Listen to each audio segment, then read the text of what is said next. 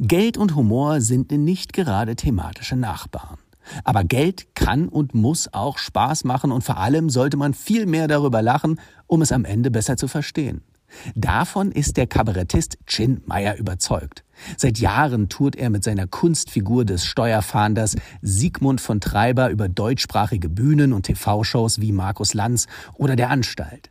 Im Interview berichtet er von seinen persönlichen finanziellen Auf und Abs, darüber, warum wohlhabende Gäste vor seiner Kunstfigur schon mal zusammenzucken und warum Geld und Liebe in ganz einfache Formeln zu übersetzen sind. Los geht's. Willkommen beim Podcast der Berliner Volksbank. Hier geht es um das, was die Metropole am Laufen hält. Um euch. Ihr seid da draußen, verwaltet, spart, investiert, verschweigt euer Geld und haltet die Stadt am Laufen. Für uns seid ihr die Geldhelden dieser Metropole. Das ist der Podcast, in dem ihr zu Wort kommt. Goldelse. Geldgeschichten aus der Hauptstadt.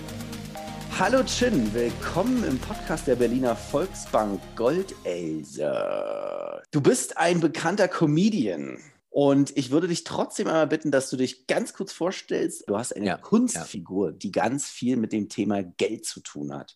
Mein Name ist Chin Meyer. Ich bin Finanzkabarettist, Geldkomiker und habe seit vielen Jahren eine Kunstfigur, die nennt sich der Steuerfahnder Steuerfahnder Sigmund von Treiber, der viele Jahre im ehemals sehr bekannten Restauranttheater Pomp, Duck and Circumstance sein Unwiesen trieb.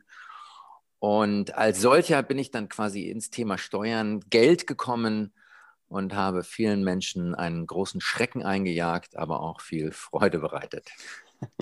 Wie wird man denn äh, Geldkomiker? Wie kommt man denn darauf? Das war tatsächlich bei mir so eine Art, ja, göttliche Fügung, Zufall.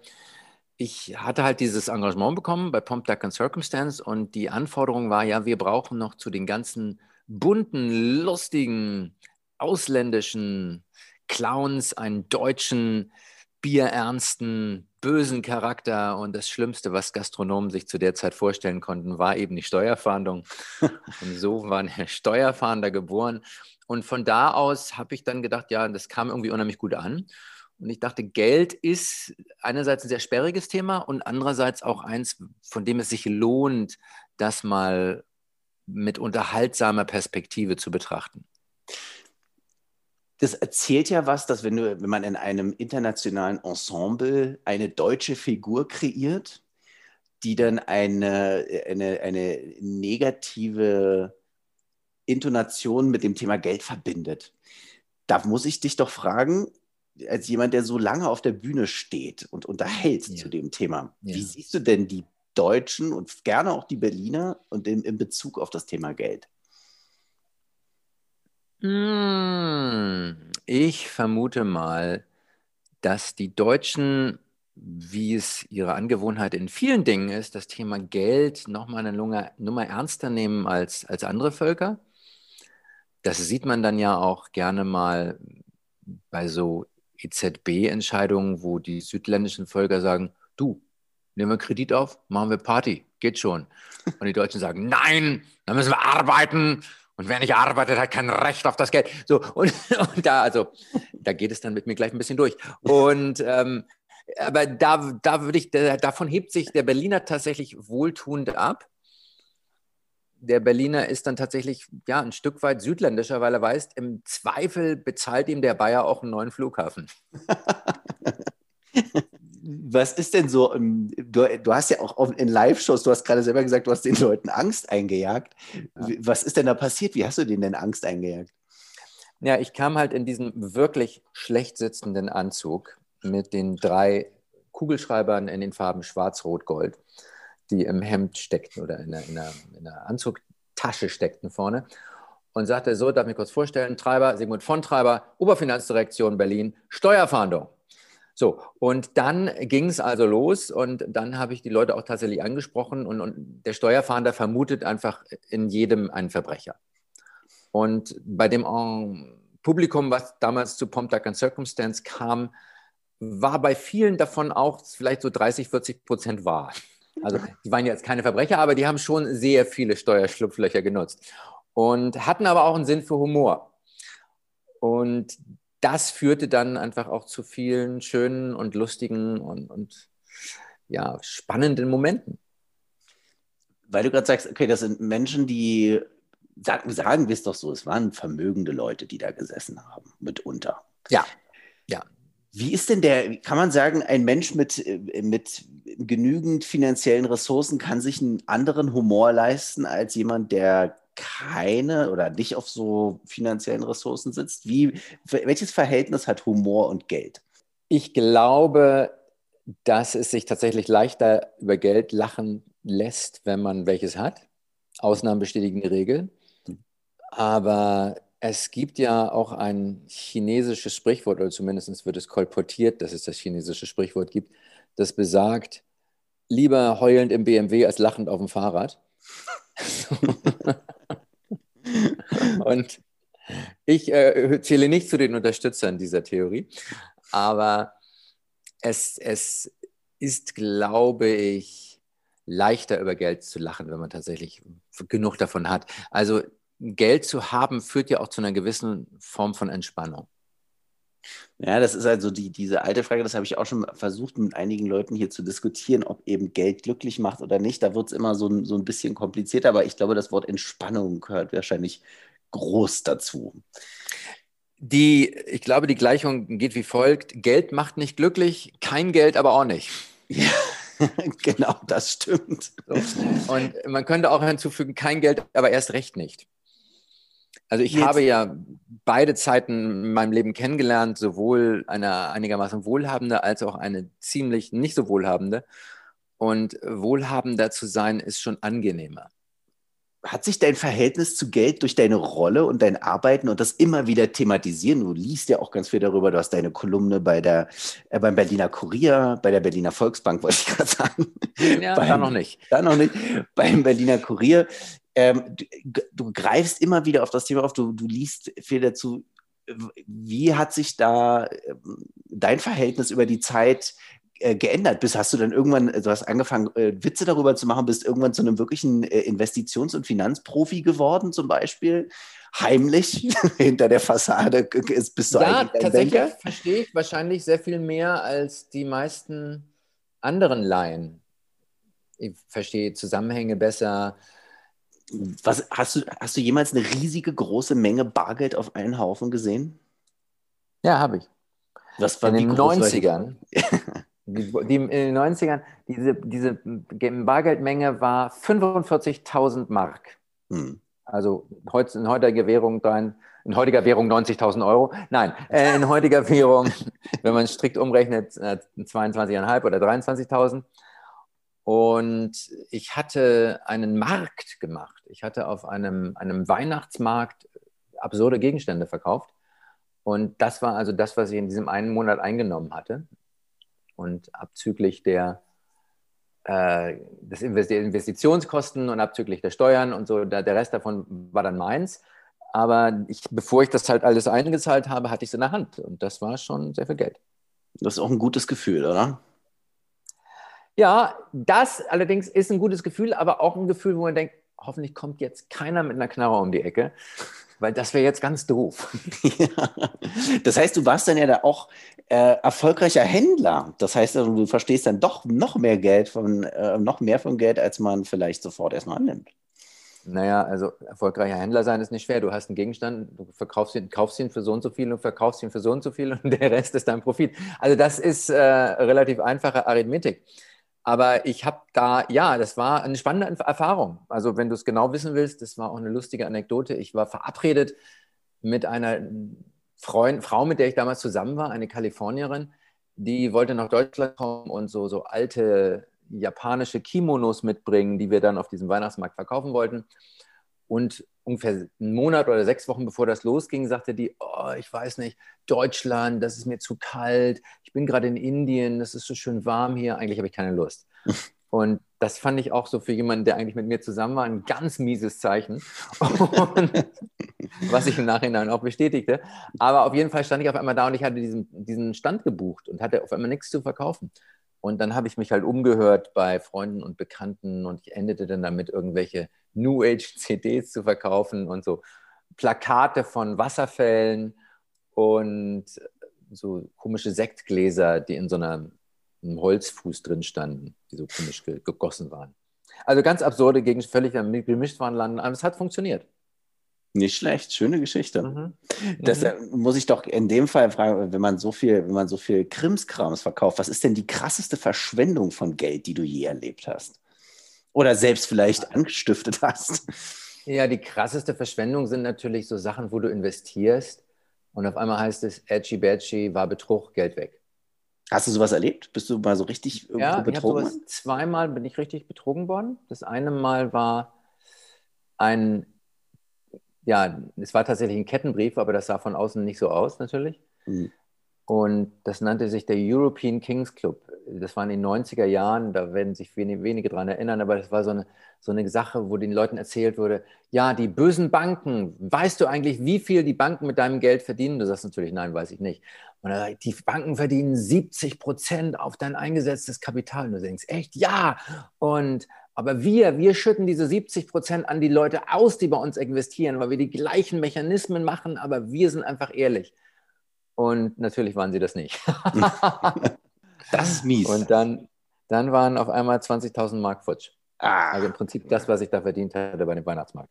Das, das, ja, das, das ist hart.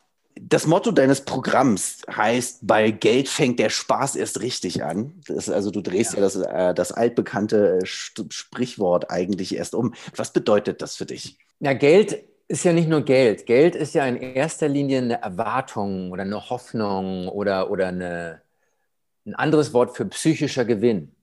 Also du hast ja nicht Geld, weil du es toll findest, bunte Papiere mit Zahlen drauf zu besitzen, sondern du hast Geld, weil du denkst, oh, ich habe das ganze Geld und davon kann ich mir was kaufen. Und wenn ich mir das kaufe, dann fühle ich mich glücklicher. Also du setzt auf einen psychischen Gewinn. Und deshalb, ähm, darum geht es ja. Also es geht um diese vielen, vielen Dinge, von denen wir glauben, dass sie uns glücklicher machen. Und, und Geld ist halt nur die Straße dahin. So, hm. und und das ist, das ist lustig, da setze ich dann an, weil da, da ist die Schnittstelle zwischen Geld und dem Leben.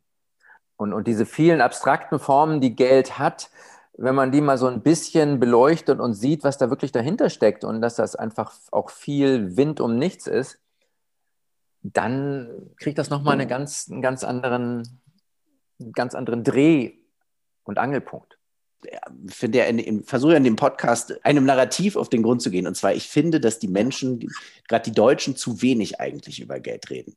Sie sind auf der einen Seite unglaublich, ja, besessen ist übertrieben, aber es ist ein sehr großes, hohes, wichtiges Gut bei uns in Deutschland. Gleichzeitig reden wir zu wenig über das Geld. Findest du mit deinem, mit deinem Auftritt und als Kunstfigur brichst du da ja was auf? Siehst du dich da auch in dem, in dem, in diesem Narrativ, dass man sagt, ja, wir müssen viel mehr und offener über Geld reden und du hast halt eben den Zugang über den Humor und die, die Komik? Ja, das sehe ich auch so. Ich finde, wir, wir sollten mehr über Geld reden, wir sollten es mehr verstehen, wir sollten es auch unterhaltsam machen. Also ich, ich lese ja wirklich tatsächlich viel von, von dieser Geldliteratur und häufig ist sie unglaublich trocken. Und also da kann ich schon verstehen, wenn viele Leute sagen, ey, geh mir fort mit dem Quatsch.